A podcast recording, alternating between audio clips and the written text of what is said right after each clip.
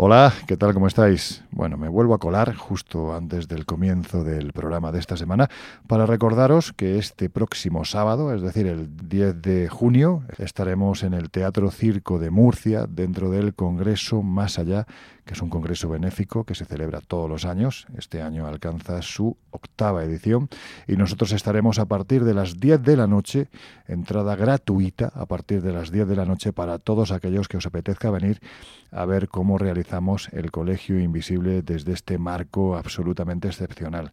Además, aparte del equipo al completo, Josep Guijarro, Jesús Ortega, Laura Falcó y yo mismo, nos acompañarán entre el público nuestros queridos Epis Cosquillas. Así que si te atreves, ya sabes, próximo sábado, 10 de junio, estaremos en el Teatro Circo de Murcia a partir de las 10 de la noche realizando un colegio invisible que va a ser muy especial. Y ahora sí, os dejo con el programa de esta semana.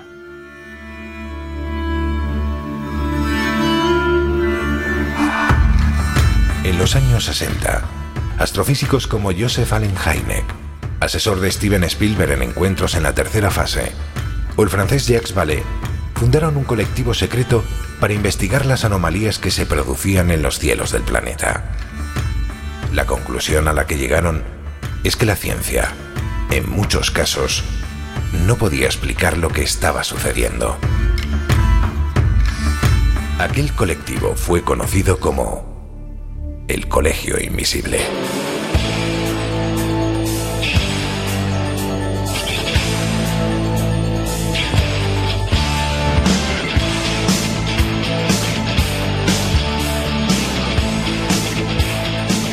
El Colegio Invisible, con Lorenzo Fernández Bueno y Laura Falcó en Onda Cero.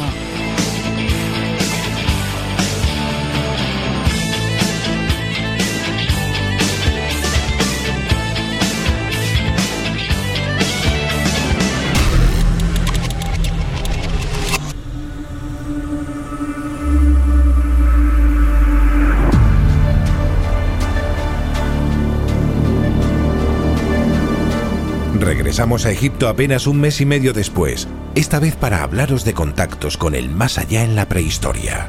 Porque, ¿qué duda hay de que el hombre del pasado ya reflejaba de múltiples formas su intento por entrar en contacto con ese otro lado en el que se encontraban quienes ya marcharon? Egipto, Mesopotamia, Sego Canyon, los megalitos de Karnak o Gobekli Tepe en Turquía son una pequeña parte de ese intento que la humanidad dejó reflejado en el arte rupestre, convencida de que más allá de esta vida no solo había algo, sino que ese algo además convivía con nosotros. Y para hablar de estas y otras cuestiones, hoy estarán con nosotros un buen puñado de amigos. Iniciamos viaje.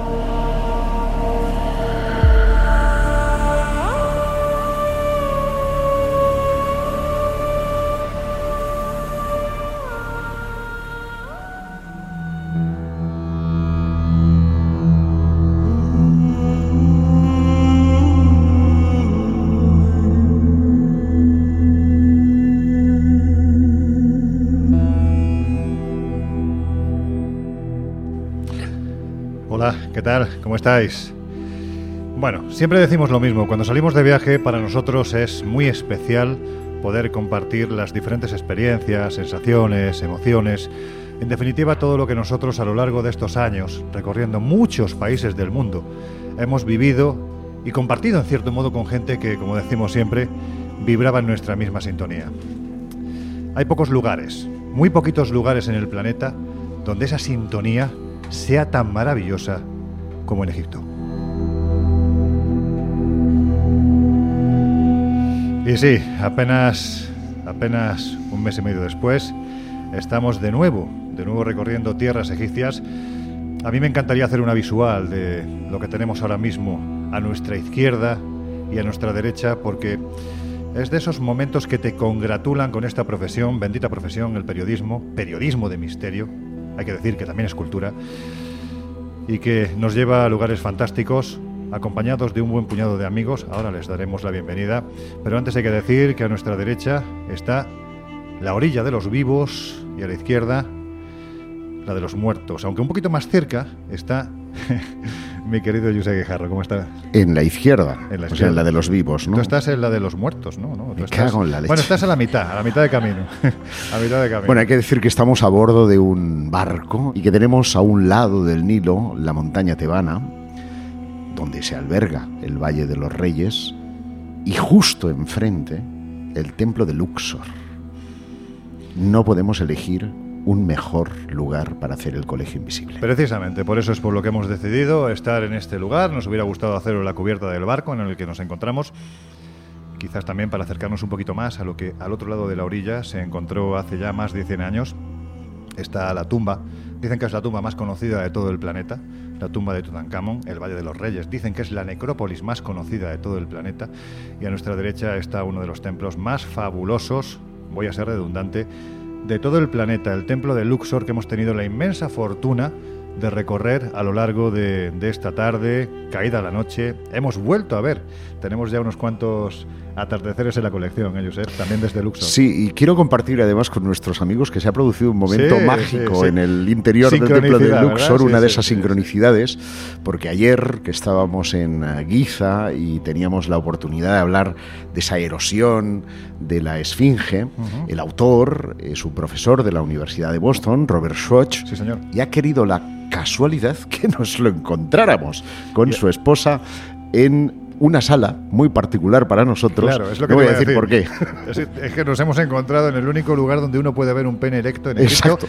Y además dándole la, luz con el móvil. Estábamos ahí todos viendo el pene.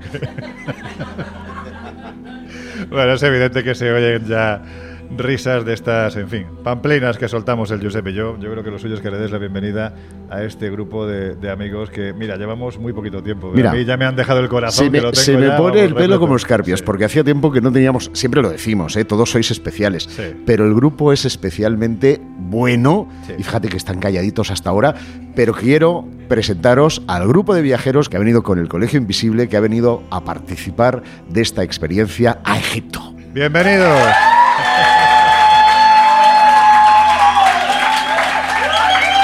Maravilla. Qué maravilla, qué maravilla. Muchas gracias porque llevamos muy poquito tiempo haciendo este viaje. Estamos empezando, como aquel que dice.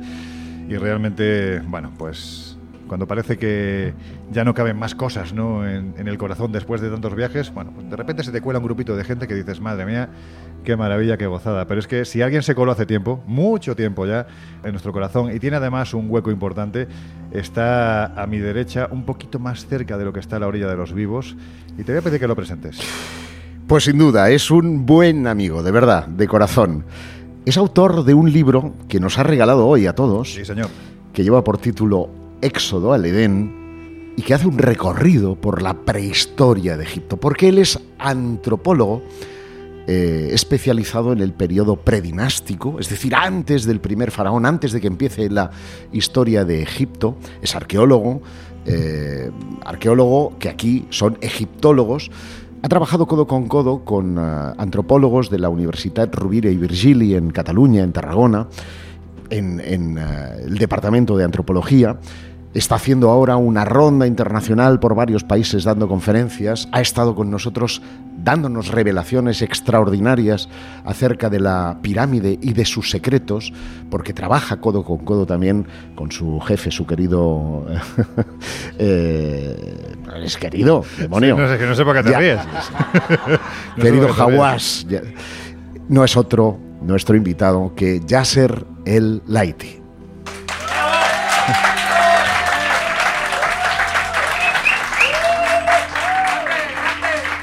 Bienvenido, hermano. Espérate que estás con el... Te hemos quitado la voz. ¿Aló? Ahora sí, ahora está ya. Bueno, Josep, gracias por las lindas palabras. Gracias, Loren, por la invitación. Gracias, Juan. Gracias a todos. Gracias por eh, haber vuelto en poco tiempo a mi preciosa tierra. Gracias por tanto amor a esta civilización. De parte de todos los egipcios que les encantó la primera parte del programa, os damos la bienvenida y os damos mil gracias. Muchas gracias de su parte. Os queremos mucho. Gracias. Sabes que, este cariño es absolutamente recíproco y, y, bueno, pues oye, ya que hace un mes y medio estuvimos hablando, prácticamente dedicamos el programa íntegro a, a lo que se había descubierto, ¿no? En ese nuevo túnel de la Gran Pirámide. Cuéntanos cómo está ese asunto a día de hoy, ¿no? Eh, se ha descubierto ya por fin, se, se, va a abrir, ¿cuándo? Porque hablamos por aquel entonces de que aproximadamente en un mes, mes y medio habría informaciones nuevas. Sí. Eh, las uh, nuevas noticias que el robot que vamos a meter dentro ya está hecho. Ya. Es cuestión de tiempo que llega a Egipto y enseguida ya vamos a hacer esta, esta excavación, como la, como la ha llamado el doctor Hawass, excavación limpia, porque no queremos ya romper mucho en este lugar, no queremos ya hacer daño. Eh, solamente vamos a hacer un pequeño agujero que cabe a meter este robot. Y como dije yo antes comentando que este robot tan avanzado tiene el poder de, de, meterse como si fuera un palo, o sea que a través de un agujero muy pequeño. O sea, lo que es una cámara endoscópica, ¿no? Para entendernos más o menos, ¿no? Sí, Vendría más a ser o algo menos, parecido. sí. Se mete dentro y automáticamente se hace, se, se remonta, mejor decir, Mm. se hace grande y tiene el poder de llegar uh, más adentro, haciendo los 9 metros la profundidad del túnel y va a llegar a esta pared para hacer un agujero y donde va a meter una cámara para ver o para descubrir qué hay atrás. Para que se hagan una idea, es como si fuera un Transformers. Es decir, Sí. entra como un palito, se monta él solo, tiene esa capacidad, avanzará hasta el lugar donde dices que hay una puerta débil. débil, frágil. Así mostraron las ondas de sonido, que es una puerta frágil. Y la misión del robot será fácil. O sea ¿Será que, perforar esa puertecita o...? Mm, decían los expertos que no va a tardar mucho tiempo en hacer uh, este agujero para meter la cámara. ¿Y si descubrimos ahí un tesoro? Uh, según doctor Hawass, que nos espera algo bastante grande. Va a ser un descubri- descubrimiento más grande que, que Tutankamón. Uf, pues, pues estaremos atentos y, y con la amistad que tenemos, aprovechando la confianza, bueno, pues ya nos contarás, ¿no? Así Una antes- exclusivita y Sí, tal, ¿sabes? eh, vale. Nosotros mm, podemos incluso hasta dar bashish para, para que nos lo cuentes antes que a nadie. Bueno, um, hay vestigios, hay evidencias que la cámara eh, mortuoria de Keops no es esta cámara donde la gente ve hoy en día. Sí. Tenemos vestigios nuevos, muestran que la cámara mortuoria de Keops existe atrás de esta puerta. Pues estaremos muy atentos. eh, ya hablamos de ello hace un mes y medio, por lo tanto no vamos a centrarnos hoy. ni- yo diría que, por supuesto, no en la Gran Pirámide, tampoco nos vamos a centrar, por lo menos de forma profunda, en la religión ni en la cultura egipcia. Vamos a ir un poquito más atrás en el tiempo, pero antes, Josep, en el momento actual, un poquito más a la derecha de Yasser, hay otra persona a la que me encantaría que presentaras. Pues hablamos de un queridísimo amigo del programa que ha estado con nosotros en más de una ocasión. Me refiero a Juan Friedman. Él es CEO de Genesis Tours, la agencia de viajes que nos ha traído hasta aquí.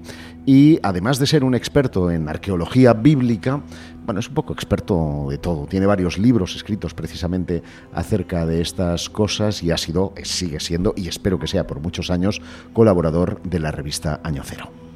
Te acaba de llamar mayor, Juan, yo no digo nada, ¿eh?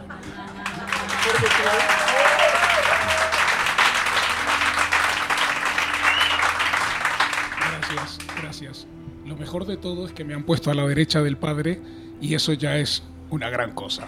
A ti te han puesto en la zona de los vivos, a mí a la de los muertos. Bueno, pues, ¿tú qué opinas, Juan? Toda esta movida que se está escuchando procedente de Egipto, vamos a ser un poco polémicos. Yasser, tápate los oídos. Mm, ¿Todo esto que estamos escuchando forma parte de una mega campaña de publicidad para que la gente venga más a Egipto o realmente estamos a las puertas de un gran descubrimiento? Hay dos cosas importantísimas. Se está por abrir el nuevo museo, que ya desde hace cuatro años, ok, COVID de por medio, todo lo que se quiera, pero desde hace cuatro años estamos esperando.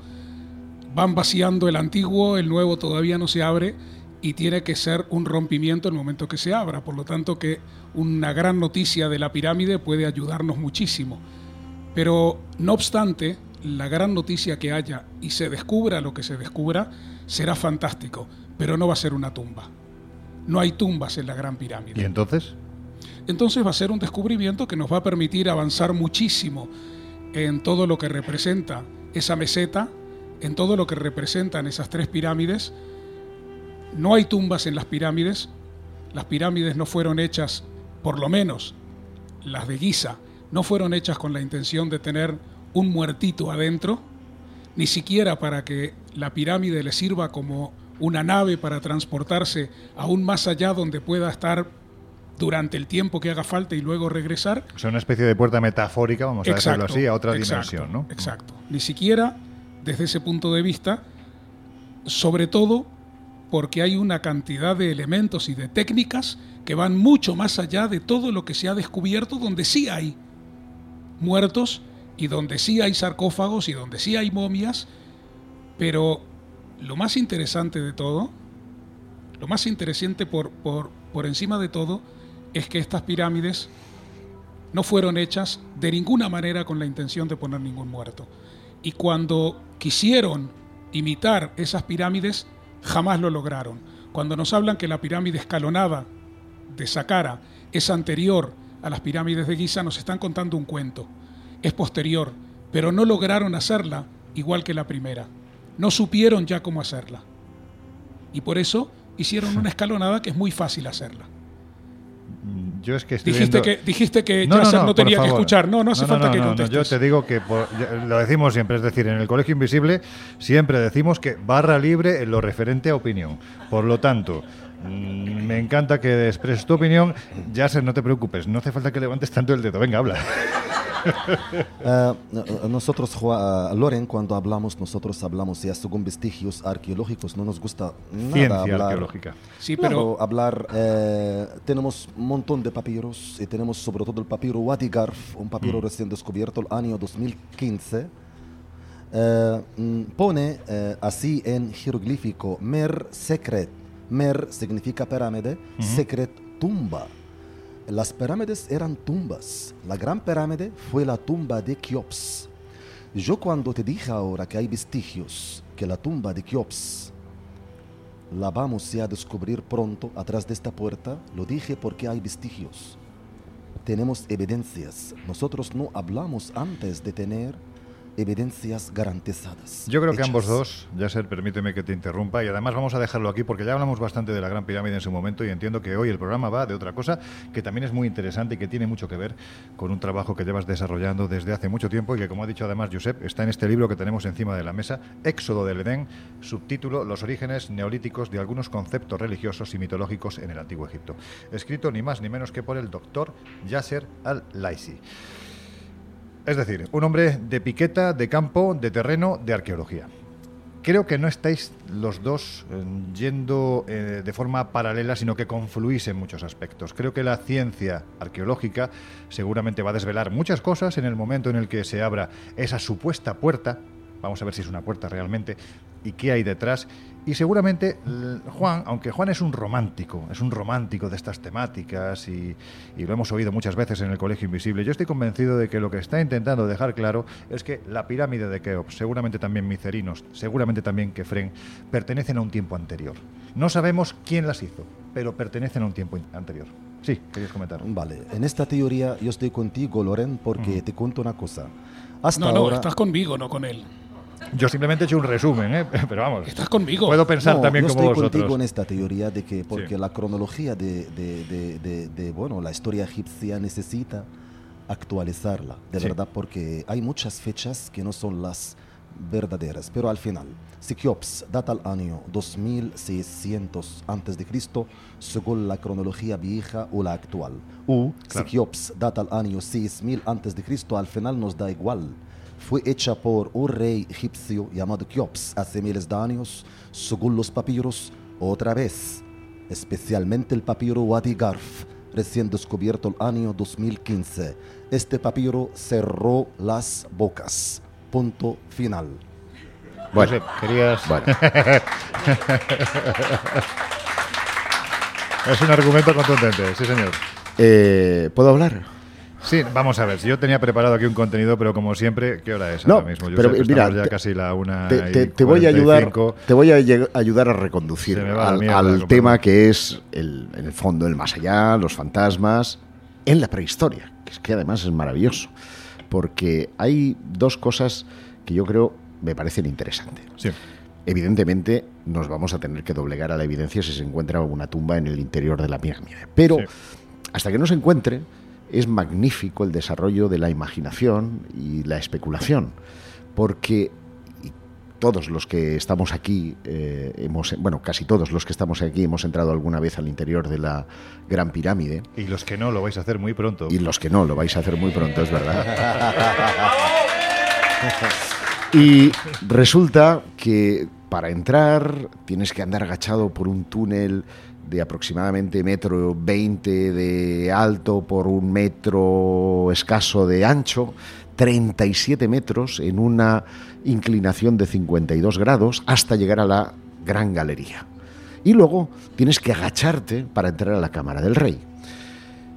Ayer estuvimos en el Museo Egipcio y vimos la gran cantidad, 5.500 objetos rescatados de la tumba de Tutankamón. ¿Os imagináis, te imaginas, ¿Te tener que subir todo eso por ese tunelcito de metro y medio? Es desde luego algo imposible. Salvo que ese túnel en concreto no fuera realmente encaminado y hubieran otras, eh, otras entradas y otros depósitos aún por descubrir. En cualquier cosa, me- entonces me iba a callar, iba a decir una cosa más grotesca, pero me, me voy a callar porque evidentemente sería otra historia. Pero hasta el día de hoy no se ha encontrado una sola momia en ninguna de las pirámides de Giza, ni tampoco se ha encontrado ningún tesoro dentro de las eh, pirámides. Cabe la posibilidad de que ese texto, esos papiros que se encontraron en Asuán en una cueva, fueron en realidad el transporte del revestimiento y ojo, también de las piedras, porque habla de las, del, del, eh, granito rosa de Asuán que fue transportado desde allí en barca hasta la Gran Pirámide. Si es así, a lo mejor se reutilizó esa pirámide. Es decir, estaríamos hablando del transporte de el revestimiento y no de todos los bloques que conforman el granito rosa de la Bueno, pirámide. déjame moderar eh, por orden, Juan. y Sí, solamente una pequeña cosa porque ya veo que te estás poniendo nervioso y te quieres ir a aquellos tiempos de, de- de los remotos. ¿Yo? Sí, sí, quieres Ah, irte bueno. para lo, lo que es el programa. Pero hay una No, cuestión yo me quería tomar una cerveza, pero vamos, Sí, independientemente no, no, de eso. no, ¿cómo- ¿Cómo que vas a estar tomando si aquí en Egipto no hay alcohol? Por Bien, amor bien, de bien. Dios. Hay una cosa que es importantísima con respecto a lo que decía recién Yasser. Sí es verdad que hay un papiro, sí es verdad que hay cosas escritas, pero esto me recuerda que hay varias mezquitas muy grandes, muy famosas, como en una de ellas, por ejemplo, Sí. dice, esta mezquita fue construida por fulanito de tal en el año tal. Y entonces vienen eh, los investigadores y dicen, pero fulanito de tal no tiene nada que ver con este año. Y entonces empiezan a limpiar y ven que debajo hay otro nombre. Y siguen limpiando y ven que debajo hay otro nombre. Y al final llegan a Abdel Malek y Abdel Malek construye una mezquita en el año 640, pero resulta que el califa que está escrito el nombre es del año 1290, pero jamás cambiaron el número del año en que fue construida, cambiaron solamente el nombre porque lo que querían era adueñarse de esa construcción, como diciendo yo la he construido porque igual lo único que hizo fue pintar una pared, pero la encontró tal y como estaba del constructor anterior. Con lo cual, escribir un papiro, hacer una cantidad de notas, inclusive hacer unos grafitis en la pared que llamamos este, la escritura obviamente antigua de Egipto, pues es muy fácil. El asunto es dónde está realmente el secreto y dónde está realmente escondido qué es lo que hay en el lugar y, y para qué fue originalmente hecho. De todas formas, tenemos el suficiente aguante todavía, porque si hemos esperado hasta ahora, vamos a esperar unos días más a que se abra el túnel. Ya sé, tenemos Ah, unos dos minutos Bueno, y medio. rápido contestando a Juan, lo que, lo que ha contado ahora puede valer con otra, otra ciencia, otra, otras historias, historias coptas, historias musulmanas, judías, pero esto no vale con la egiptología. La egiptología es una ciencia tan precisa Sí. que saca resultados y conclusiones casi perfectas. No quiero decir perfectas, pero casi perfectas. Ya sé, Por yo, ejemplo, yo te quiero mucho, hace mucho tiempo que nos conocemos, pero eso se pensaba hace 100 años y pegaban zambombazos con dinamita en los bueno, hay sarcófagos. cosas- hay Quiero decir que todo sí. evoluciona, ¿no? Y lo hay que cosas hoy... que sí, pero hay cosas firmes. Claro. Por ejemplo, el tema de Keops, acabado, Loren, acabado. Hmm. ¿Por qué? Porque tenemos la piedra de Palermo, tenemos la estela de Karnak, tenemos la sala de los abuelos en Abidos, tenemos el papiro Wadigarf, tenemos las estelas de las tumbas de los trabajadores de la Gran Pirámide. Todos hablan de Keops. Pero, por ejemplo, entonces, si se da por bueno que Keops existió, por ejemplo, en el papiro de Turín o en la sala de los ancestros que has citado, en la sala de los ancestros también están representados los eh, faraones semidioses que hubo en la época prefaraónica. ¿También eso es real? Sí, es real. Pero deja Oh, de estos. Concentramos ahora Keops. Sí. ¿Ok? Entonces ya que, que nosotros ahora, mira, eh, eh, decimos lo que, tenemos, lo que tenemos confirmado en la mano. Ujú. Porque muy fácil decirte fantasía, ¿ok? Pero esto no es ciencia.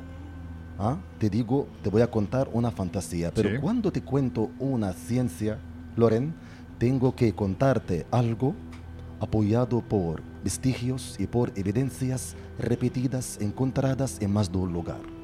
El tema de que Keops es el constructor de la Gran Pirámide está súper acabado Hmm. de estudios. Yasser, fíjate, yo tenía pensado hacer hoy un programa que se llamaba, lo hemos titulado Contactos con el más allá de la prehistoria.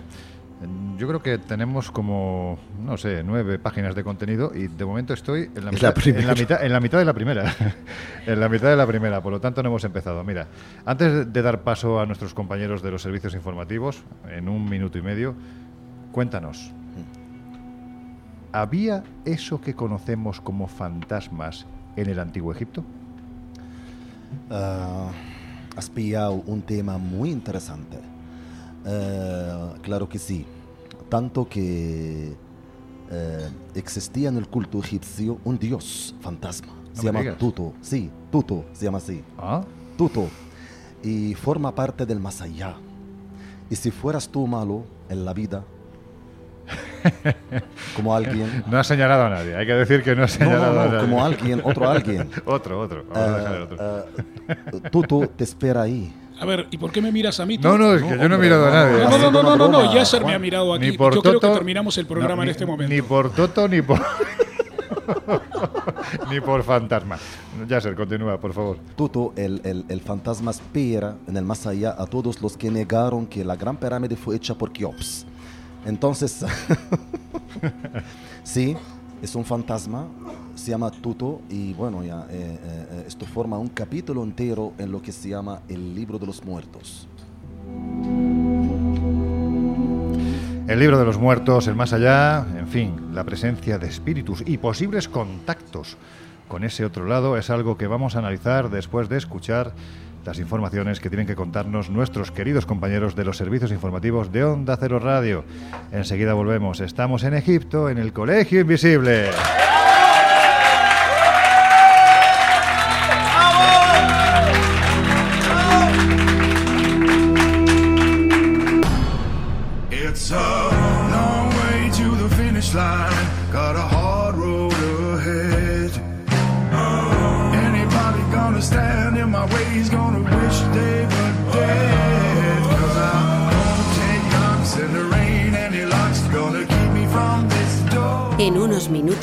Volvemos a abrir las puertas del Colegio Invisible en Onda Cero.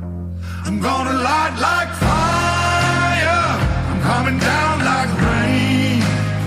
I'm gonna break down barriers. I'm gonna play through the pain. I'm gonna rise like a phoenix.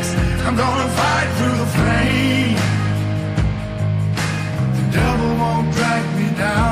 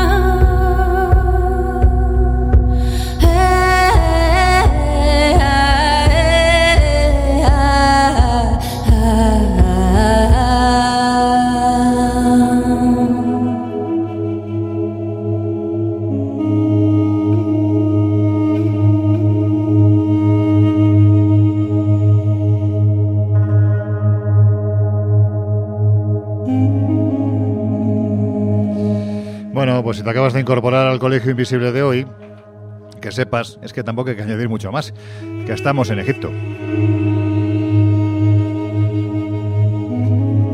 Y estamos hablando de lo que no íbamos a hablar, porque realmente teníamos previsto eh, tocar el, un tema que yo creo que es interesante y es la trascendencia en el pasado. Y ahora sí, nos vamos a focalizar en ello mm, con los compañeros que tenemos aquí en esta mesa, Yasser El Laisi, Juan Friedman, por supuesto José Guijarro. Vamos a intentar determinar si realmente en el pasado esto que llamamos fantasmas, estas apariciones, incluso los contactos con el otro lado eran posibles. Y como aquí tenemos un doctor y hay que aprovecharlo, bueno, tenemos dos, pero vamos en la mesa, doctor en antropología, es Yasser El Laisi, pues Cuéntanos, ¿cómo se vivía esa trascendencia, ese contacto con el más allá, la presencia de los difuntos en el antiguo Egipto? Dios mío, has pillado, Loren, un tema muy interesante, muy interesante. Casi podemos decir que esto es el tema básico de las pinturas rupestres del norte África.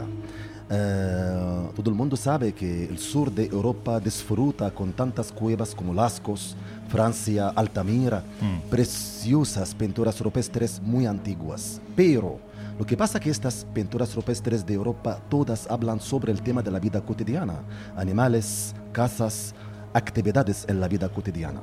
Lo que pasa es que las cavernas norte África, desde Argelia hasta Egipto, tienen temas muy curiosos. Perdona que te interrumpa, hay que decir que tú esas cavernas, esa cornisa del norte de África, te la has recorrido, la has pateado, has estado durante mucho tiempo 12 años. el para realizar este doctorado. libro que tenemos aquí encima de la mesa. Bueno, sí, permíteme sí. que lo repita porque es un libro que merece la pena que quienes estéis al otro lado de estos micrófonos lo busquéis, lo vais a encontrar. Está escrito por el doctor Yasser El Laisi y se titula Éxodo del Edén, los orígenes neolíticos de algunos conceptos religiosos y mitológicos en el antiguo Egipto. Yasser, cuéntanos, Lo ¿de llamé, qué va esto? Lo llamé así, Porque mm, este lugar donde están estas cavernas hace exactamente 14.000 años era un jardín magnífico. Fue la mejor parte del planeta Tierra sin exagerarme. Un jardín precioso. La gente ahí disfrutaron de todo, tanto que la gente tenía los vientres llenos, lo que les hizo pensar en lo que se llama el más. Claro, tienes la, la tripa llena y puedes pensar en, en rezar. ¿no? Exacto, Claro. empiezas a filosofar, empiezas a buscar qué hay más o después de la muerte. Así entonces nos dejaron muchísimas pinturas rupestres muy interesantes, hablan del más allá o hablan de un tema religioso. Cuéntanos, es decir, tú te metes de repente, hace 12 años, bueno, ¿por qué te metes a investigar esto en un lugar donde prácticamente podemos decir que nadie antes se había dedicado a sacar ese arte rupestre que es absolutamente fascinante? ¿Te encuentras con algo que te llama especialmente la atención y por eso continúas? Te cuento, Loren, lo que pasa que tenemos en el Museo Arqueológico del Cairo una paleta linda, se llama la paleta de Nermer. Bueno, es- Siempre decían que esta, esta fue el comienzo de la historia egipcia. Claro. Y esta fue el, el- el cero antes de contar. Y um, a mí, desde que estudiaba, estudiaba ah, arqueología, nunca jamás me conven- convencía que la gente cuando empiezan, empiezan con algo tan perfecto como esta paleta. Eh, para sacar o para producir una paleta similar necesitas por lo menos unos 5.000 años de cultura, hasta que llegas a este nivel tan alto de perfección para sacar o para producir una paleta similar. Porque hay que decir, eh, en este sentido, Yasser, que se considera la historia porque ahí está por primera vez los primeros caracteres, es- la historia, digamos, para nuestros oyentes, que empieza con la escritura. Todo lo previo a la escritura es prehistoria. Es decir, historia es el registro escrito. Y Narmer tiene ahí su, su sello, tiene su nombre. Exacto, Josep. Pero a mí nunca jamás ah, ah, ah, me eh, convencía que, que esta piedra puede ser una piedra primitiva. Eh, seguro que hay algo antes. Esto es lo que me hizo eh, empezar a estudiar encima de la arqueología, antropología, porque la antropología es una ciencia holística, utiliza más de una metodología para hacer las investigaciones. Y así eh, estudié en España un máster de prehistoria. Justo volví para empezar mis investigaciones en estas cavernas. Y por cierto, mi tesis doctoral eh, se trataba el tema de la famosísima cueva egipcia, la cueva de las bestias. Una cueva fantástica, tiene más de 5.000 pinturas rupestres. He podido ah, determinar de todas estas pinturas rupestres, más de 20 pinturas rupestres tienen relación directa con 20 cultos celebrados posteriormente en la civilización egipcia. Y esto es fascinante, Loren, esto es fascinante, amigos oyentes, porque a mí me abrió los ojos. Yo que soy un enamorado de, la, eh, de los astros y de cómo han influido en los pueblos, Yasser ha encontrado conexiones extraordinarias y por lo tanto se puede inferir también que con el más allá de astros, de cultos, eh, de dioses, que después han pasado a la civilización egipcia mucho antes de que Egipto fuera Egipto, sino que fueran tribus nómadas que se asentaron en el Sáhara. De todas formas. Espera, espera, es deja- es deja que que esto existe. No, pero esto existe desde, por supuesto, antes de- del antiguo Egipto. No es algo que nace con el antiguo Egipto porque eh, así, como nace, así como nace la cultura egipcia, eh, por ende tiene que nacer todo esto. Esto ya viene de antes, indudablemente. Y lo que Loren estaba llamando los fantasmas, que yo necesitaría acá, Laura, Sí. cerquita de mí en este momento. Lo vamos a tener en unos minutos. Para, ah, me parece bien que llegue porque, porque realmente eh, aquí es donde entramos que más, más allá de fantasmas son los espíritus que existen desde todas las épocas. No es que hemos descubierto eso ahora en nuestro tiempo, que sabemos que el espíritu se manifiesta, sino que el espíritu es aquel que queda en diferentes posiciones, en diferentes situaciones, aquellos que han quedado perdidos o aquellos que se han podido trasladar y desde su traslado saben Sí. cómo actuar. Pero para que eso se produzca, ha dado la clave antes Yasser, es necesario tener el estómago lleno. Cuando tú tienes el estómago claro. lleno, te paras, Exacto. dejas de estar siendo nómada, cazando, te paras, ya puedes eh, cosechar y empiezas a pensarte qué hay más allá. Es decir, es un mecanismo anti-evolución. Un depredador que vaya por tu madre, si, no puede, si, tu madre es atrapada y tú vas a intentar rescatarla para evitar que su espíritu quede atrapado, es un mecanismo antievolutivo. Lo lógico es que saques los pies en polvorosa.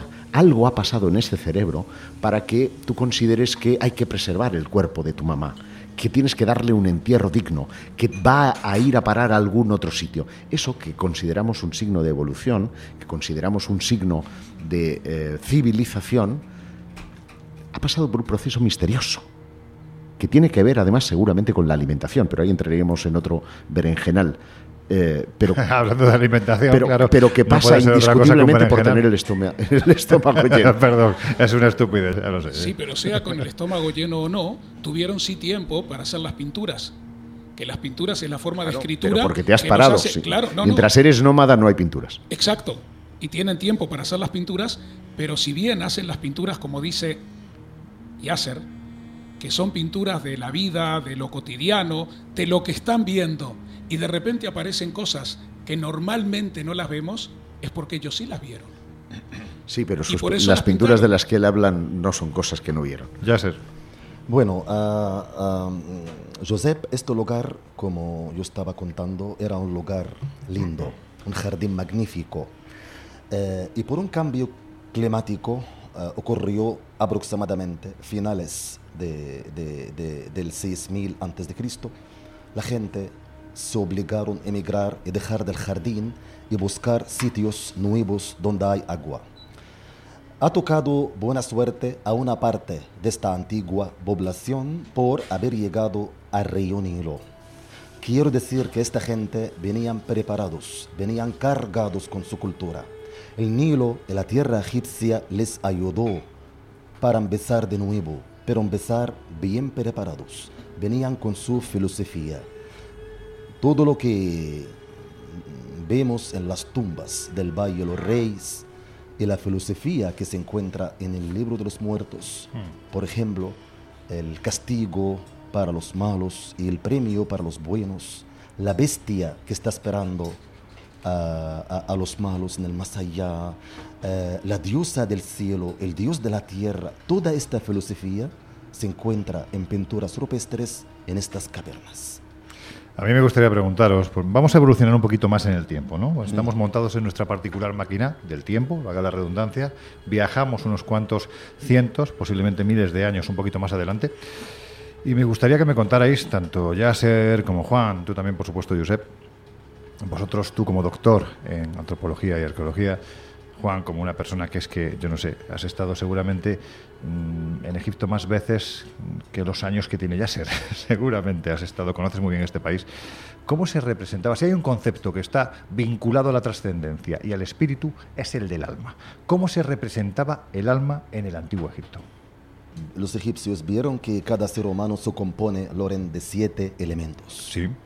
Como el Ka, el Ba, el Het, el Aj y varias cosas. Entonces ya el alma para los antiguos egipcios se llamó el Ka y la representaron en forma de un pájaro Un con la cabeza del muerto. Es un Ka. Y pensaron que, que cuando alguien muera, el Ka sale desde su cuello y vuela y espera al cadáver en la tumba. Quiere decir que el Ba o el alma vuela en el cielo, sube arriba de todo y ve su lugar en el paraíso y después baja para esperarle al muerto en la tumba en la tierra. Y cuando se junta el Ka con el cadáver, con la momia, y esta es la causa de que los antiguos tenían que conservar los cadáveres, y por eso inventaron la momificación. Cuando se junta la momia con su Ka, algún día va a ocurrir la resurrección, y así vuelve el muerto otra vez a la vida. Juan. Hace pocos meses atrás estábamos hablando exactamente de lo mismo en la cultura maya. Sí, eh, sí. cuando- Exactamente de lo en mismo. México. estábamos hablando sí, de los sí, 10 sí. niveles Sí, sí. que debía pasar el muerto. Los 10 niveles para poder llegar hasta el punto donde ya iba a descansar. Y los 13 niveles en los cuales se iba a ir elevando para llegar a la perfección del alma. Estás abriendo un melón, madre que melón. me No encanta, obstante- eh, me encanta. no, sí, pero no, porque me, eh, inmediatamente que habló de los siete elementos y empezó con el pajarito y con todas estas cosas, eh, eh, me trajo lo que hablamos hace pocos meses atrás de los mayas y, y me tocó contar Sí. sobre la vida y la muerte. Hay una cosa clarísima. Eh, así como la cultura egipcia representa todas las cosas, representa también, en- eh, representa también el alma de la persona que muere a través de su corazón. Eh, nosotros, eh, como seres humanos, tenemos una serie de expresiones que muchas veces no sabemos mejorarlas y decimos, es que me duele el corazón por lo que me estás diciendo. Sí. Es que se me va el corazón por lo que estás pensando. El corazón ni duele. Doctor, ¿dónde está mi doctor? Ahí está mi doctor sentado, que me niegue si estoy diciendo algo que no debo. El corazón no duele, el corazón no se va a Es un ningún querido lado. viajero, Andrés, el está con nosotros corazón eh, y un doctor magnífico, aunque tenga el pelo largo. Hombre, si yo te contara. Y, y- y el corazón, el Lo dice corazón porque no se tiene mueve. pelo, simplemente, no es por otra cosa. Ya estamos. bueno, perdona, Juan. Yo de no- tus cosas internas no digo Nada, nada, déjalo. no, ni hablo. Nada, venga, seguimos. El corazón. El corazón, venga. El corazón se pone en la balanza y se está pesando el alma. Sí. Es decir, que el concepto del alma está representado por algo. No saben cómo, así como tú lo acabas de preguntar, no saben cómo interpretar el alma.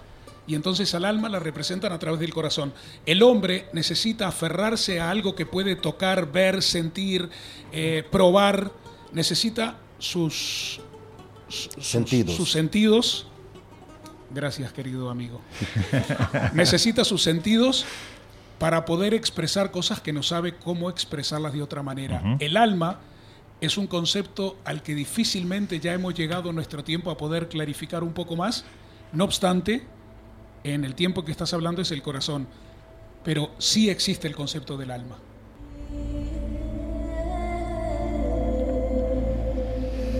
Me llama la atención, me llama la atención porque, bueno, estamos escuchando en estos días los diferentes viajes que hemos hecho con el doctor Yasser, él siempre dice que todo viene de Egipto, todo viene de Egipto, y seguramente es verdad.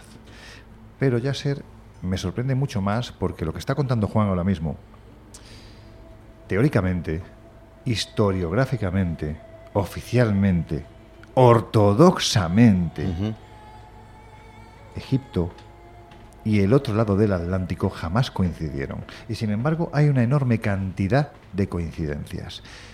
Cuando aquí hay varios viajeros que estuvieron con, con nosotros, o nosotros con vosotros, ¿no? en el viaje que hicimos a México, y estuvimos en el Museo de Antropología e Historia de Ciudad de México, que es el mejor museo, con todo mi respeto al nuevo museo egipcio, que va a ser mucho mejor, en fin, pero el Museo de Antropología e Historia de Ciudad de México es una auténtica pasada. Y si te vendan los ojos y te meten en ciertas salas y te ponen delante de ciertas esculturas, estás viendo lo más parecido a egipcios.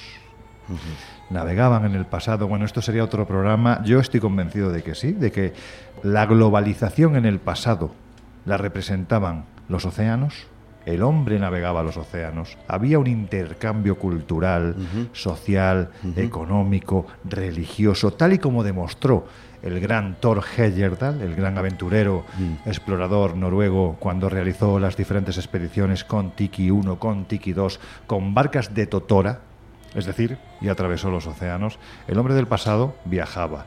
Dice la historiografía oficial que no se metía en el agua ni para bañarse, pero lo cierto es que navegaba e intercambiaba. Había un intercambio cultural y eso lo vemos en, México. Es posible que incluso al punto de que lo que vemos hoy en el Museo de México tenga mucho que ver con gente que venía del otro lado del Atlántico. Eres magnífico, Loren, de verdad. Has pillado un tema. Yo creo que, que esto será mi última investigación de mi vida y si tenga la vida la voy a cumplir y voy a morir contento después. Te Pero cuento. dentro de muchos años, ¿eh?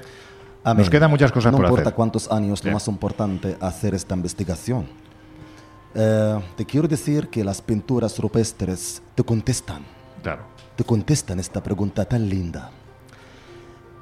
Te cuento, Loren, qué pasa. Yo hice el máster en Argelia, Oh. las pinturas rupestres de Tassili. Por Dios. Luego hice el doctorado en pinturas rupestres Egipto. Te cuento qué pasa.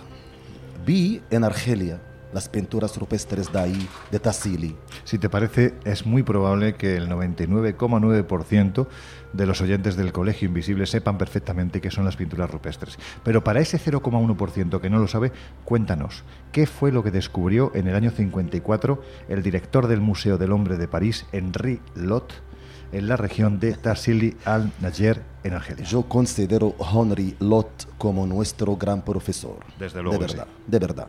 Ninguna investigación nuestra eh, eh, se vacía de, de sus referencias. Si ves mi doctorado, encuentras el nombre Henry Lot Sin duda repetido más de 100 veces. Es una referencia. Totalmente. Su trabajo exitoso que hizo allá en Argelia abrió las puertas a esta lindísima ciencia que siga. Desde aquí a su tumba le doy mil gracias por todo su trabajo y continuamos y vamos a hacer lo que empezó él más grande para las próximas generaciones. ¿Pero qué fue lo que encontró? Encontró maravillas. Por ejemplo, encontró una pintura rupestre gigante. Tiene más de 5 metros de altura y tiene pinta muy rara. ¿Y cómo la bautizó? Él la dio el nombre el dios marciano. ¡Wow! ¿Por qué? Porque tiene pinta muy rara. Esto es lo que quería contarte. Esto es lo que quería contarte. Mira qué pasa. Bajamos de España, encontramos en las cavernas que datan el año más o menos 25.000 antes de Cristo. Fíjate bien conmigo las fechas. ¿Qué encontramos? Escenas, pinturas de la vida cotidiana, ¿ok? Bajamos a África. Encontramos que el tema de las pinturas rupestres se cambia se ven personas gigantes y se ven platos volantes. Uy, Y qué terreno. Tengo aquí a uno al lado que está se salivando, ven ¿eh? Estoy babeando. pinturas, y se ven pinturas de mujeres tan elegantes, llevan ropa, vestidos, como los vestidos de hoy día. Te estoy hablando de pinturas con colores. Si ves las pinturas de las mujeres, dices, Poca estas tela, son mujeres de tela ahora. Son como estas damas que están sentadas así, Sí. con los mismos vestidos, con los mismos pelos, las mismas formas de peinar.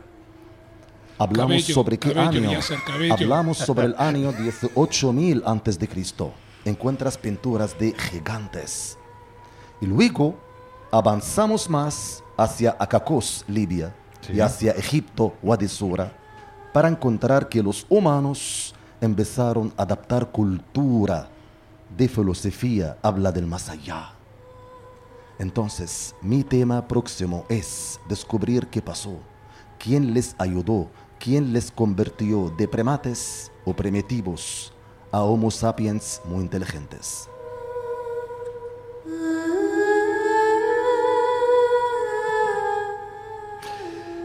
Es que me lo estás dejando todo muy arriba, ¿eh? O sea, esto, uff, tenemos poco tiempo, la verdad, para todo lo que podemos desarrollar.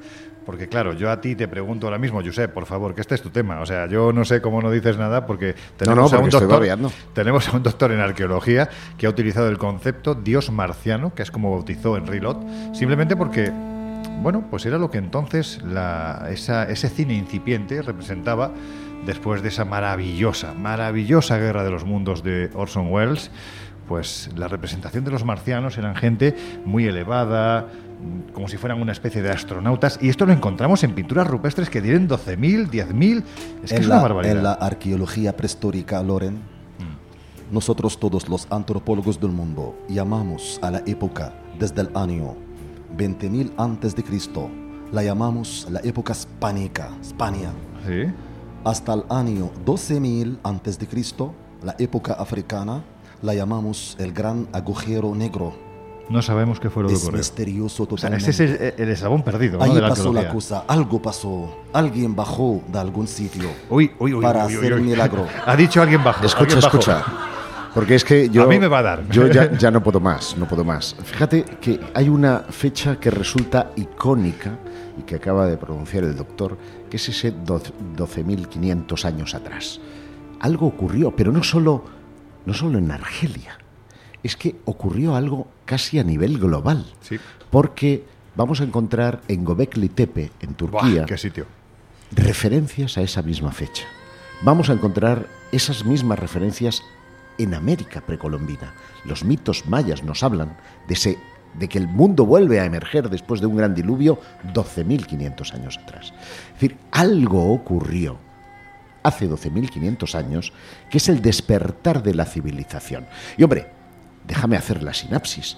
Si tú te llaman Carlos y te giras, te llaman por segunda vez Carlos y te giras, puedes inferir que te llamas Carlos.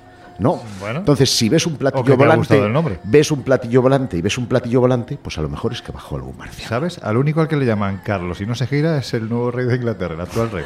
No se entera mucho el hombre. Pero bueno, ¿querías decir? Como te dije, Loren, será la última investigación de mi vida para descubrir qué pasó en esta época. Fíjate qué pasa. La antropología vincula todo. Te cuento qué pasa. ¿Sabes sobre la famosísima conversación entre Solón Sí, y el sacerdote egipcio? Hablamos de dijo- esa Atlántida egipcia. Grecia, ¿te sientes orgulloso? ¿Quién sois vosotros? Ni comparáis con aquellos que vinieron hace miles de años y conociendo todo. ¿Quién sois vosotros? Sois muy enanos en comparación con ellos. Venían para cambiar el mundo. ¿Sabes qué pasa, Loren? En el mismo lugar de este sacerdote, el lugar que se llama ahora Tanis. ¿Sabes qué pasa? Recién encontramos estatuillas pequeñas. Son copias idénticas de las estatuas de Pascua, Chile, en Egipto. Los Moai. Friedman, vamos a ver. eh, yo no entiendo una cosa. Mira, ¿cuánto tiempo hace que nos conocemos? Por tus años, no por los míos. Sí, 28. 28 años. Bien. Desde que te conozco, cada vez que hemos sacado una conversación, o me has sacado a los atlantes o me has sacado a los marcianos. Y esta noche, que es el momento, estás callado. ¿Qué Me pasa? pediste que no lo haga. Pues venga, dale. Antes del programa Porque me es tu dijiste, momento. no se te ocurra hablar. No, no, dije que barra libre, así No, que pero, tú mismo. pero hace un momento le dije a Josep que esta gente dibujaba lo que veía y que así como dibuja lo del día a día, dibujaba cosas que no se entendían. Y tú inmediatamente reaccionaste, Josep. Dijiste, no, dibujaban lo que veían, no cosas que no se entendían. Pues de repente has cambiado, cuando No, ya escuchaste no. que había un plato por ahí en el medio, inmediatamente has cambiado. No, no, pero yo no, no protestaba por esa, por esa acepción. Lo digo en el sentido de que para que tú te preocupes de la trascendencia necesitas tener el estómago bien lleno. y en el periodo, digamos, prehistórico, antes de, que la gente empiece a vivir en cuevas, en abrigos, empiece a pintar, la propia figura del chamán es misteriosa. Es decir, el intercesor del mundo de los espíritus con el mundo de la tierra es rebajado de trabajar. El resto va a cazar. Él se queda en la cueva pintando. Sí, pero hay mucho para cazar, hay mucho para No, comer. no, no hay tanto. No falta, no hay sí, tanto. sí, hay Mira, mucho. En, la- en las tribus de la Polinesia, que es donde se originan la mayoría de cultos cargo, Sí. pasaban más hambre que... Hablamos de ello hace unas semanas. eh, pasa- pasaban mucho hambre, tenían que rezar mucho a sus dioses y sin embargo cazar era una cosa complicada. Podías, algunos- podías conseguirlo o podías sitios- no conseguirlo. En algunos sitios algunos donde se encuentra mucha, mucha actividad rupestre, Pero escúchame, había mucha casa. voy a ponerte un ejemplo que a mí me llamó poderosamente la atención y que nos habla de la prehistoria. En San Pedro de Macorís, en la República Dominicana, hay una cueva que es eh, llamada la Cueva del Jaguar y que posteriormente Las esta fue descubierta en 1926 y se rebautizó como la Cueva de las Maravillas. Es una cueva que tiene unas 550 pinturas rupestres maravillosas, entre ellas manos, como las que se encuentran también en el desierto de Tassili, como las que se encuentran en Chile, como se encuentran en todas partes. Se expresaban de la misma manera, que es algo sorprendente. Y resulta que hay una escena que a mí me sobrecogió, porque estás viendo a una mujer con las piernas abiertas, porque acaba de parir, y como el espíritu de un crío que falleció en el parto se eleva y es absorbido por Maquetauri, que es el dios que le lleva al inframundo. Y esto es una escena prehistórica en una cueva. Y tú dices, para llegar a ese concepto que has materializado en la forma de un niño al que le has puesto en lugar de una cabeza humana, la cabeza de una hormiga, porque Maquetauri tiene esa forma, curiosamente, a las puertas de esa cueva hay unos frutos, unas bayas, que solamente son comestibles cuando son fecundadas, son masticadas por las hormigas. De lo contrario, son venenosas. Yo siempre pensaba, por el efecto de ensayo-error, aquí tuvieron que morir muchos antes de comerse esas bayas. Bueno, no hace falta que muriera ninguno. Simplemente viendo los animales que orisqueaban y a lo mejor alguno encontraran muerto, sería suficiente para deducir eso. Pero ya le dieron esa categoría a la hormiga de dador de vida y dador de muerte, por lo cual le han dado, la imaginería ha establecido esa conexión entre el papel de la hormiga para poder comer y el de la muerte. Me parece fascinante y para llegar a esa conclusión necesitas estómago lleno. Esa era la cosa. Sí, sí, estoy totalmente de acuerdo, pero yo me refería a que todas esas imágenes que están apareciendo, que, que ya- también Yasser mencionaba, eh, también tú mismo, Loren, que, que se trata de platos y de seres altos y de Sí. una cantidad de cosas, fíjate que tenemos una referencia eh, también a propósito de la cultura egipcia y de la cultura latinoamericana, inclusive de la cultura antigua en Europa. Hace 12.500 años atrás se establece el diluvio universal y por supuesto que está eh, en cierta forma enganchado con la Atlántida que antes mencionábamos y que ya en alguna oportunidad eh, Loren me dijo que ya deje de ser antiguo y deje de hablar de No. la Atlántida, pero Bueno, sí, sí, sí. sí, sí, me lo has dicho. No, no, no. Pero, O sea, el, no, pero el diluvio, pero el diluvio tiene una cantidad de elementos, el Sí. diluvio universal, que no podemos rechazar, y entre ellos la posibilidad que no haya existido más que un solo Noé, sino que hayan existido muchos Noé Mira, y que con la misma cultura se trasladaron a diferentes lugares. Déjame decir una cosa, Loren, porque Pero le voy, a, breve, le voy a muy pasar breve. el testigo a, a- a Yasser porque eh, No, va- encamina directo a su libro. Y es que yo siempre había creído que las primeras referencias al diluvio se encontraban en la cultura sumeria y en la babilónica con el mito de Gilgamesh. Pero es que en esas pinturas rupestres que él ha encontrado en el desierto están las alusiones a ese mundo, a esa cosmogonía y cosmología que después heredarían los antiguos egipcios de la resurrección a través de las aguas primordiales. Es que cada vez los descubrimientos van certificando más lo que pensábamos que eran solamente cuentos. Claro, pero eso siempre. Vamos a ver, Juan, tú eres un veterano ya en el Colegio Invisible. Sabes que aquí defendemos siempre que detrás del mito, cuando escarbas, te vas a los estratos profundos. A veces ni siquiera hay que profundizar tanto, te encuentras precisamente con aquello que dio origen al mito y que era absolutamente real. Es es que no es difícil acercarse a más de 400, ojo, ¿eh? estamos hablando de 400 culturas del pasado, que en muchos casos jamás coincidieron ni cronológicamente, ni geográficamente, y te hablan de un diluvio. Pero cuidado, no desdeñemos que, como decía un señor que a mí me encanta, que era un, antiguo navegante de Alejandría, del siglo II antes de Cristo, Cosmas Indicopleustes, él hablaba, cuando hizo su mapa, del tiempo anterior a la gran inundación. Cuidado, que no solo el agua venía de arriba, sino que también las aguas subían.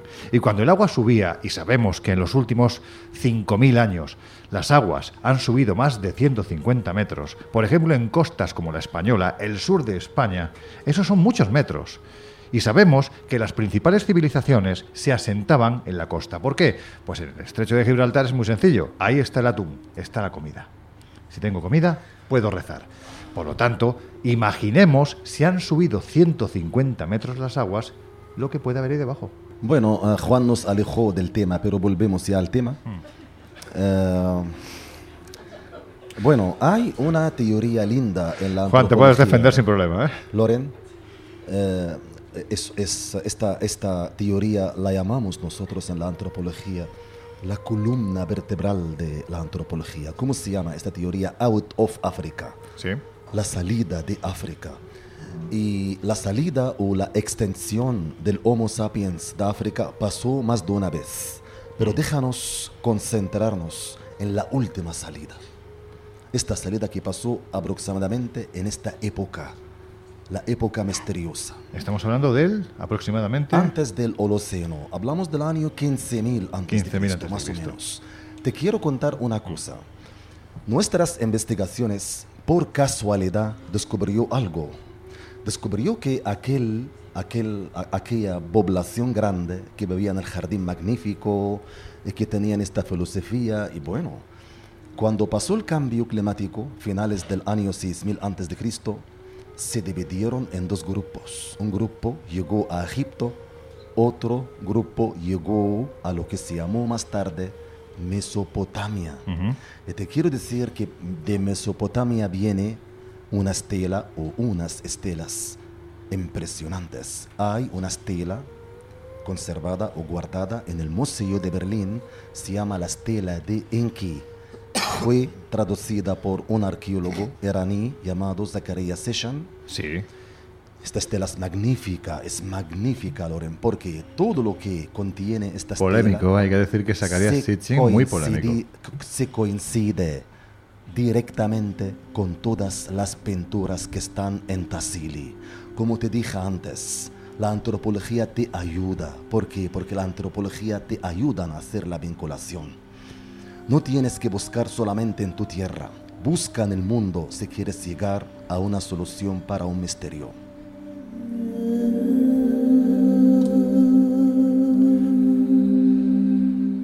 Bueno, pues hemos intentado hablar un poquitín, solo un poquitín de trascendencia, y si hay un elemento que siempre en tradiciones, leyendas, y quién sabe si realidades, eso es lo que estamos intentando determinar esta noche, está vinculado a la muerte, ese es el de los fantasmas. Y sabéis, ya en la antigua Mesopotamia, según las crónicas que nos han llegado, eran vistos. Precisamente de ello ha hablado alguien a quien le gustan mucho los fantasmas y es nuestra querida compañera Laura Falcó. Ha hablado con el periodista y escritor Óscar Herradón, así que os vamos a dejar con ellos unos minutos.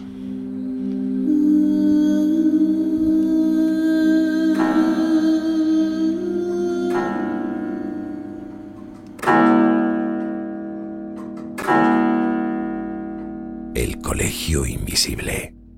El periodismo de misterio ya está aquí, en Onda Cero.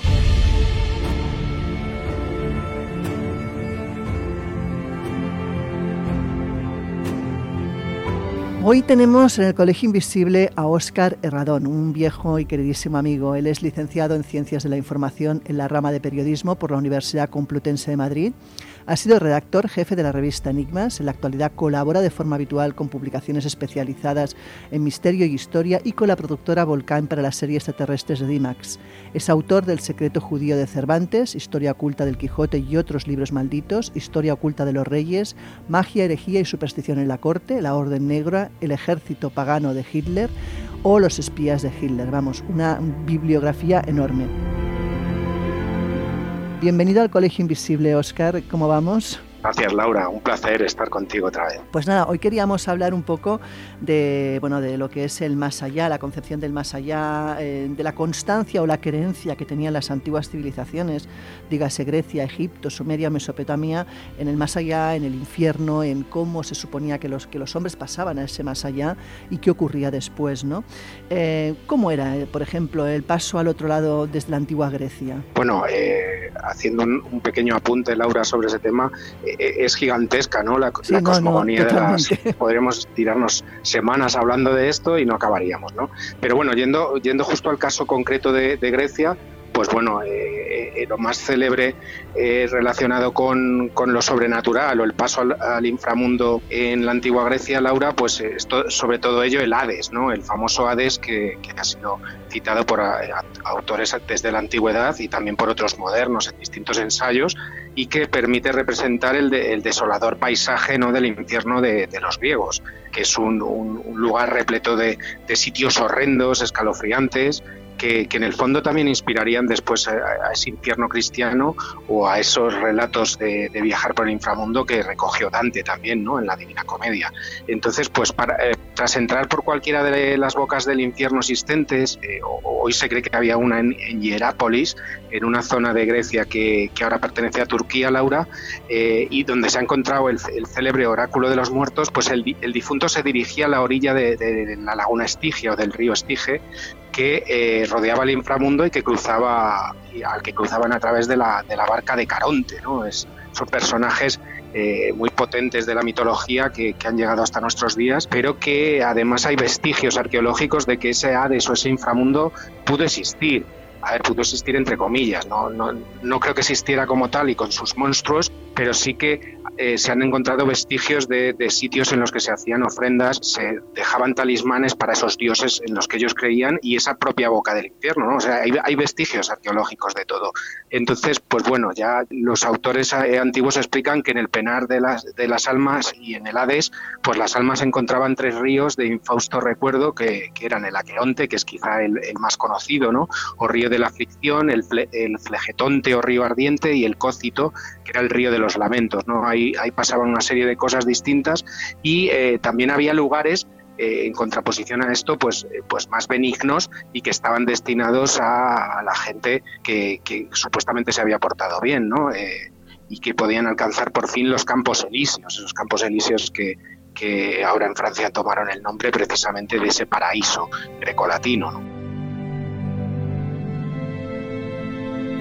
¿Te creía que los muertos podían regresar al mundo de los vivos en la antigua Grecia? Bueno, en la antigua Grecia, en el antiguo Egipto, por sí. supuesto, eh, Babilonia, en, la- en las religiones monoteístas, en, en- en todos los lugares, pero concretamente en Grecia, eh, por supuesto, consideraban que el eidolon, eh, según la mitología griega y la teosofía, era una especie de copia astral de un difunto, ¿no? Y los antiguos griegos imaginaban el eidolon, esta figura, como una suerte de doble fantasmal de la forma humana que se aparecía en el mundo real, ¿no? O sea que sí, estaba muy presente el otro mundo también en este y en las creencias religiosas de, de los antiguos helenos. Y en contraposición, ¿qué ocurría en Oriente Medio? Es decir, eso mismo que acabamos de hablar ahora, si lo trasladamos a Oriente Medio, a Mesopotamia, que es muy amplio, evidentemente, que podía tocar bueno, muchísimas culturas distintas, pero a grandes rasgos, ¿cómo sería ese paso al más allá? ¿Cómo describen esa, ese viaje en lo que es las, las culturas orientales? Bueno, hay que tener en cuenta que las culturas orientales, a veces mucho más olvidadas, eh, orientales me refiero a la antigua Babilonia, Mesopotamia, Sumeria, toda esa amalgama de pueblos que, que se encontraban en, en, Oriente Medio y en Oriente Próximo, eh, que luego con los años eh, darían origen a, a, Irak y otras eh, ciudades que hoy por, desgracia están asoladas por el terrorismo y la guerra, pues eh, hay que tener en cuenta, Laura, que eran los lugares precisamente del origen prácticamente de la, de la civilización,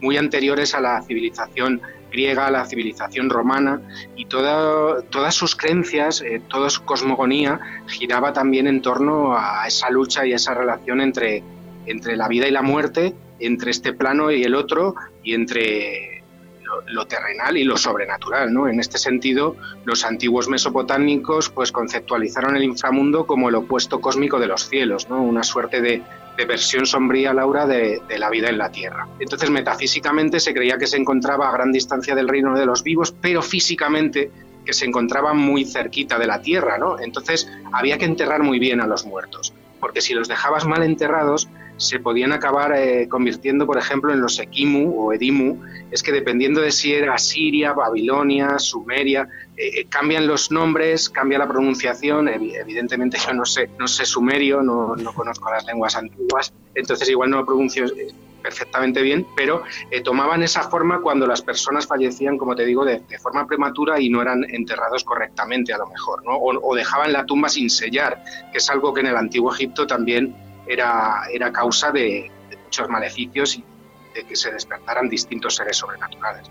Entonces los Ekimun significan algo así como el que fue atrapado, le daban ese nombre debido a que se les negaba la entrada en el inframundo. Entonces el inframundo mesopotámico se entiende mejor como un lugar que no contiene ni grandes miserias ni grandes alegrías, sino que es más bien una versión insípida de la vida en la tierra. Pero eh, no era un lugar ni de castigo ni de recompensa, pero sí que era un lugar que, que cuando uno, un difunto no podía entrar en él, pues eh, se convertía en un alma errante y por lo general eh, se convertía también en un ser malhumorado, peligroso, violento. Y eh, la forma de combatir, de combatir a, esos, a esos seres era mediante ritos, oraciones y una serie de, de rituales exorcísticos muy elaborados. ¿no? ¿no? no, te iba a decir que, claro, yo te quería justamente a posterior preguntar sobre eso, ¿no? Sobre cómo se manifestaban esos muertos, si es que se manifestaban y cómo te protegías de esto, porque claro, evidentemente me imagino que no todos eran buenos cuando volvían. No, no, no eran buenos ni mucho menos. Muchas veces eran negativas, por supuesto. Eh, se nos ha pasado comentarla ahora un momentito eh, cómo era el inframundo en antigua Sumeria, en Babilonia, ¿no? Lo conocían como el Irkaya, eh, estaba regido por la diosa Ereshkigal y por su consorte, el dios de la muerte Nergal. Y eran allí eran clasificados los difuntos por un tribunal presidido por los Anunnaki, estos célebres eh, personajes y dioses que han dado origen a, a, numerosas teorías de la conspiración a día de hoy, y la corte del inframundo, ¿no? Eh, era por obra y gracia del dios Marduk que fueron divididos y se les encomendaron tareas en el universo. Bueno, si nos centramos en la cosmogonía babilónica, pues lo que te al principio, podríamos estar aquí horas y horas. Eh, entonces daban la bienvenida a cada, fantasma y allí les explicaban las reglas del más allá, pero algunos eh, no podían acceder a ese más allá y se convertían en, seres malignos y peligrosos. ¿no? Entonces había que combatirlos a través sobre todo de eh, talismanes y oraciones. Y los responsables de realizar esta tarea estaban, eh, los babilonios consideraban que eh, la enfermedad estaba relacionada con el mal y con el más allá. Entonces estaban los médicos que curaban la enfermedad normal y luego los que curaban la enfermedad del alma, que eran los asipu y eran sacerdotes mesopotámicos, Laura, una suerte de magos exorcistas que se encargaban de, las enfermedades de índole sobrenatural y que, eh, cuya finalidad era expulsar nada menos que a los agentes malignos del cuerpo. ¿no? Eran personas con mucha cultura, por supuesto, pero que además debían ser adivinos, psicólogos, médicos, confidentes y una, una suerte de liturgistas. Hay muchas lagunas, claro, han han pasado miles de años, hay muchas lagunas documentales sobre el papel de estos personajes, sobre el papel de los seres sobrenaturales en Mesopotamia, pero cada vez se van desenterrando más misterios los arqueólogos nos traen más cosas, ¿no? Y nos desvelan más cosas. Entonces, en este sentido, lo que ellos hacían, estos así fueran ritos orales, porque se consideraban dotados por los dioses de poderes necesarios para realizar dicha tarea, ¿no? Para combatir la enfermedad causada por el mal. En este sentido, pues usaban amuletos y consejos eh, protectores. O sea, esto da un- toda una rica eh, mitología vinculada con, con el mal, con la lucha contra el mal, que es maravillosa, ¿no? Y, y muy desconocida, por desgracia, aquí en Occidente.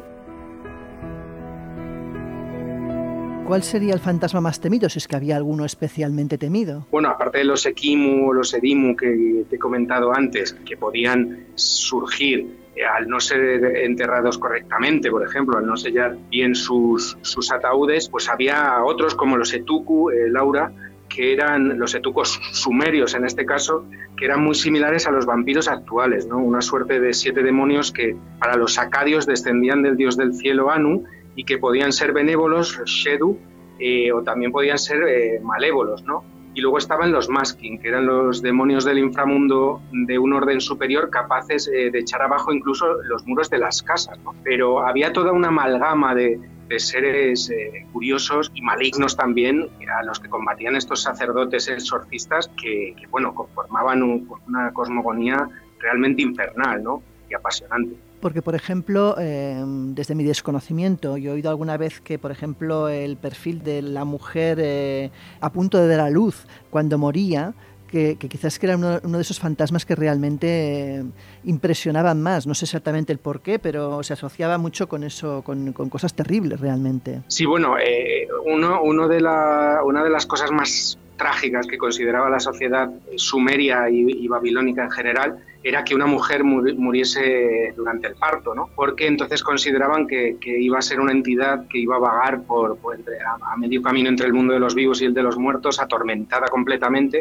pero también eh, se combatía mucho la enfermedad, se consideraba que la enfermedad que, padecían los niños también estaba causada por entidades malignas, ¿no? Entonces había toda una suerte de, rituales enfocados precisamente a, combatir ese mal que acechaba al niño, pues utilizando todo tipo de ungüentos, aceites, arena de las puertas de los templos, por ejemplo, y luego, por ejemplo, eh, eh, rodeaban la cama donde descansaba el niño enfermo con pasta de harina, ¿no? Pues eran toda una serie de rituales talismánicos que se utilizaban para combatir ese mal porque se creía que ese niño estaba endemoniado. Pero evidentemente, como, como dices, eh, el tema también de la mujer embarazada, la mujer que muere dando a luz, también era considerado con, con muchas papeletas para convertirse en una suerte de, alma en pena, endemoniada, ¿no? Incluso también se dice que eh, los hombres solteros. Es curioso porque me imagino que entonces en Sumeria pues la mayoría se casaría, aunque solo fuera para evitar ser poseído, ¿no? Pero sí, sí, es una, una rica tradición que, que desde luego pues, puede tener días, horas, años fascinado. Pues Óscar, ha sido un auténtico placer tenerte con nosotros y, y nada, y ya sabes que las puertas del Colegio Invisible están siempre abiertas para ti. El placer es mío, como siempre. Un fuerte abrazo.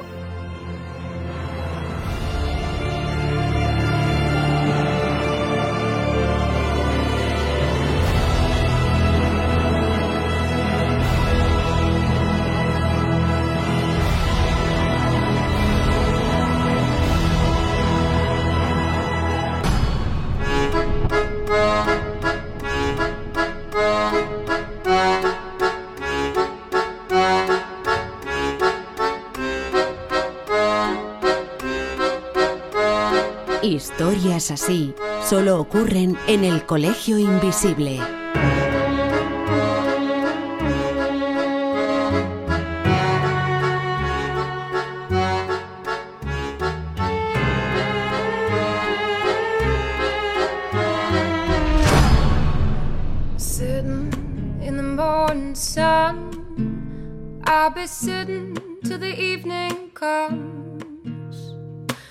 Watching the ships roll in and I watch 'em roll away again.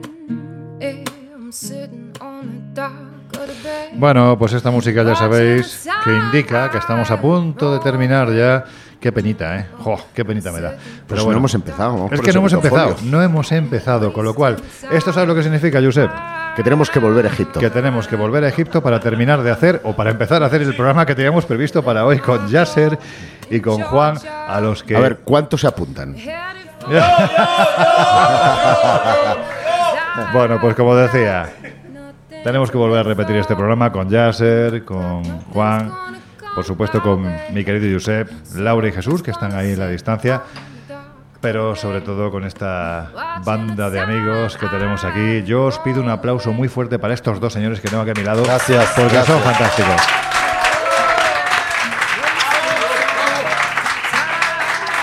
Gracias. Y ya sabéis, ya sabéis quienes escucháis el Colegio Invisible que esta música lo que indica es que estamos ya en el periodo de conclusiones, pero dentro de esas conclusiones, Yasser, tú querías contar alguna cosita más, si te pido ya brevedad porque estamos afrontando los minutos finales. Bueno, ah, Loren, gracias ah, de todo corazón por permitirnos esta oportunidad que nuestra voz llega a todo el mundo. Gracias. Eh, A ti, Yasser, a ti. Bueno, ah, yo mm, quiero decir que nos falta hacer muchos estudios, de verdad, para cubrir esta parte de la historia, porque es una parte eh, misteriosa hasta ahora y lamentablemente la mayoría de los investigadores del mundo eligen lo más fácil para ir, ¿sabes? La gente siempre buscan trabajos, buscan fama, así van siempre todos a la época sumeria, época egipcia. Sí. Estas son épocas ah, tan claras porque hay mucha luz, hay escritura, hay, fácil.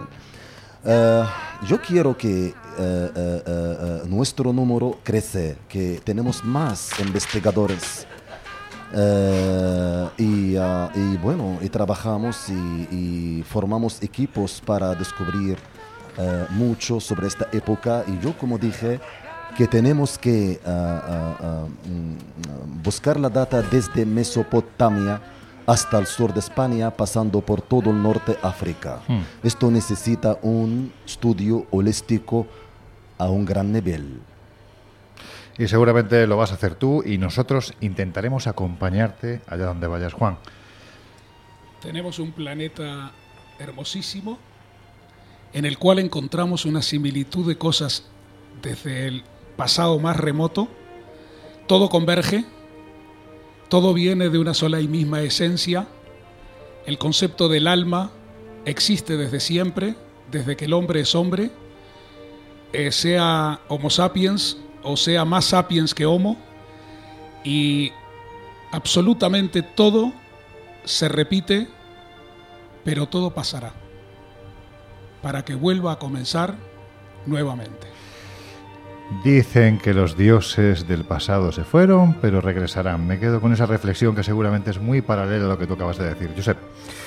Pues me hubiera encantado hablar de muchas cosas que traía preparadas sí, la verdad que sí. acerca del paso de la prehistoria, de los de las apariciones, que claro, siempre está la figura de por medio de ese chamán, ¿no? Esa figura misteriosa y de cómo, porque claro, fíjate tú, una civilización como la egipcia que ha eh, dejado casi todo por escrito, eh, su concepto de, de la muerte es muy distinto, se le romperían los esquemas cuando nosotros hablamos de fantasmas, porque ellos no tenían un concepto de resurrección en el mundo físico como lo hace el cristianismo, no, no, ellos preparaban un ascenso a un mundo, ese inframundo, que era una cosa absolutamente distinta. Pero mira, ya que estamos en Tebas, te diré, Sí. en la antigua Tebas, Luxor era Sí. la antigua Tebas, que hay una tumba en Tebas, eh, la tumba se llama de Irinifer, es una, una tumba de la 19 dinastía que tiene representado un fantasma, No me digas. como una sombra negra frente a la puerta que le lleva al más allá. Entonces, nos vamos a quedar con eso, que incluso en quienes eh, no tenían un concepto muy claro de que los muertos pudieran aparecerse aquí porque ya vivían plenamente en el más allá, de vez en cuando se les aparecía. Bueno, pues ante la oscuridad de lo que representaba esto, fuera lo que fuese, nosotros aportamos siempre, siempre, siempre la luz de la información. Y la luz de la información se encuentra en este libro, escrito por el doctor.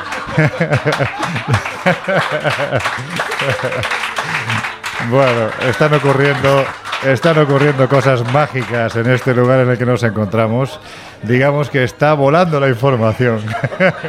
está volando la información. Pero sobre todo, como os digo, la luz la aporta este libro escrito por el doctor Yasser El Laisi, Éxodo del Edén. Por favor, no dudéis en buscarlo, lo vais a encontrar. Los orígenes neolíticos de algunos conceptos religiosos y mitológicos en el antiguo Egipto.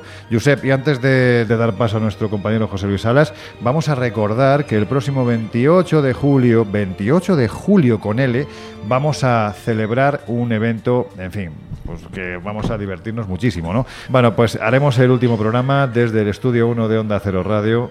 Si queréis veniros con nosotros, eh, bueno, pues hay que apuntar, escribir al número de WhatsApp. No, el Seis. de- ojo, ya me estoy liando. El DNI, El DNI y el nombre. y el nombre Madre mía, qué final. al número de WhatsApp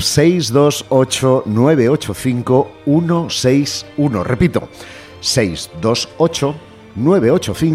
628-985-161 para asistir al Colegio Invisible en esa noche, gran noche de los ovnis, DNI y vuestro nombre y apellidos. Vamos a estar muchas horas en directo.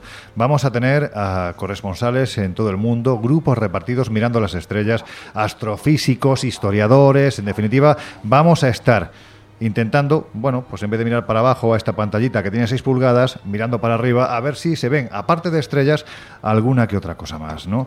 Y también, por supuesto, si algo caracteriza al Colegio Invisible son nuestras esenciales, la música que nos gusta, música de toda la vida, y vamos a tener música en directo. Por lo tanto, si te quieres apuntar, ya sabes, tan solo tienes que mandar el DNI, tu nombre, al número de WhatsApp que acaba de decir Josep y que va a repetir otra vez. Pues muy fácil, espérate que me quite las gafas. No 628, es que eh, esto es como una discoteca. Eh, yo voy a salir con un De ataque de verdad. epilepsia. 628-985-161. 628-985-161.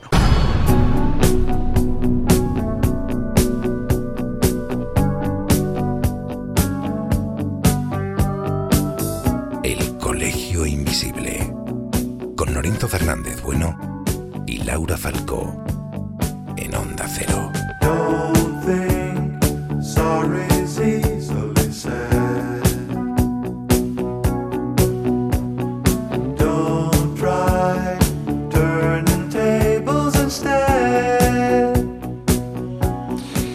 Y con Juan Friedman, Yasser El Laisi, José Guijarro, especialmente, bueno, José lo tengo todas las semanas, pero especialmente tanto a Yasser como a Juan Friedman, qué deciros, queridos, es que es que sois parte de esa familia que uno no busca, pero que tiene la inmensa fortuna de encontrarse en esta cosa absolutamente maravillosa que es la vida. La verdad que sí, Loren. Yo en mi vida me encontré con muchos arqueólogos y, bueno, muchísima gente. Entré o hice varias conferencias, pero la verdad, esto es lo que más me alegra, estando con ustedes. La verdad que sí. Juan, Gracias, cuñado. Espero que nos veamos pronto. gracias hermano, sabes que te quiero un montón. Igualmente. Yo soy Jarro. Dentro de una semana, pues seguimos hablando de cosas, yo creo que un poquito más ordenadas. Más ordenadas, pero seguro que no con el glamour de estos 40 viajeros que están dándolo todo aquí con nosotros y que se van a pasar un viaje de ensueño. Familia, ¿qué deciros? Gracias. Gracias. Gracias. Muchas gracias. Gracias.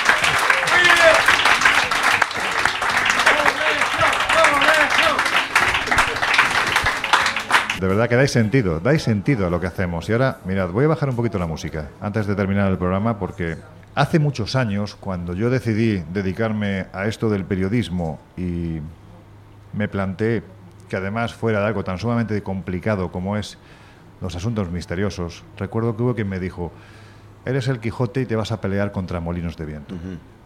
A mí me encanta en este camino que estamos llevando, en estos viajes, en este descubrimiento de gente que vibras en la misma onda y disfrutas, me encanta encontrarme con gente que sigue manteniendo el espíritu joven, a pesar de la edad, a pesar de la edad. Ángel, muchas gracias.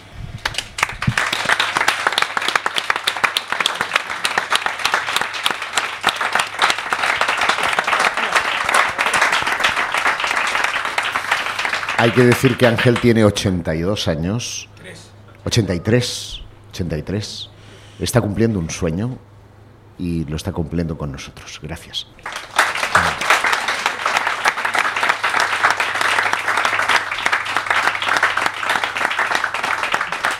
Y a pesar de su edad, se conserva mucho mejor que Juan Friedman. Juan, ha sido un gusto. Esto ha sido gratuito. Es verdad. Esto ha sido gratuito. Es verdad, lo tengo que reconocer. bueno, pues nada, con esta reflexión os dejamos ya con nuestros queridos compañeros de No Sonoras, por supuesto, con José Luis Salas y su fantástico equipo. Nosotros volvemos a abrir las puertas del Colegio Invisible dentro de una semana. Así que mientras tanto, por favor, sed muy felices. Gracias, os queremos mucho.